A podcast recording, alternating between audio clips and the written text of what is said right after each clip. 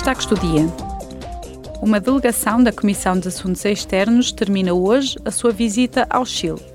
Os deputados conversaram com as autoridades e grupos da sociedade civil do país sobre o reforço da parceria UE-América Latina.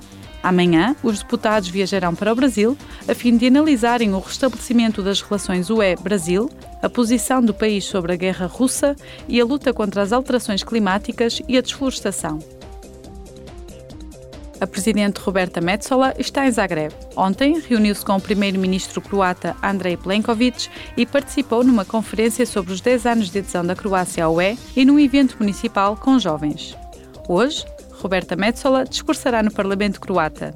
Amanhã, a Presidente estará em Londres para participar na conferência sobre a reconstrução da Ucrânia e proferir um discurso de apresentação no evento parlamentar da conferência em Westminster. Uma delegação da Comissão da Cultura e da Educação está na Escócia. Os deputados debatem a potencial cooperação nos domínios da educação, da cultura, da juventude e do desporto na sequência do Brexit.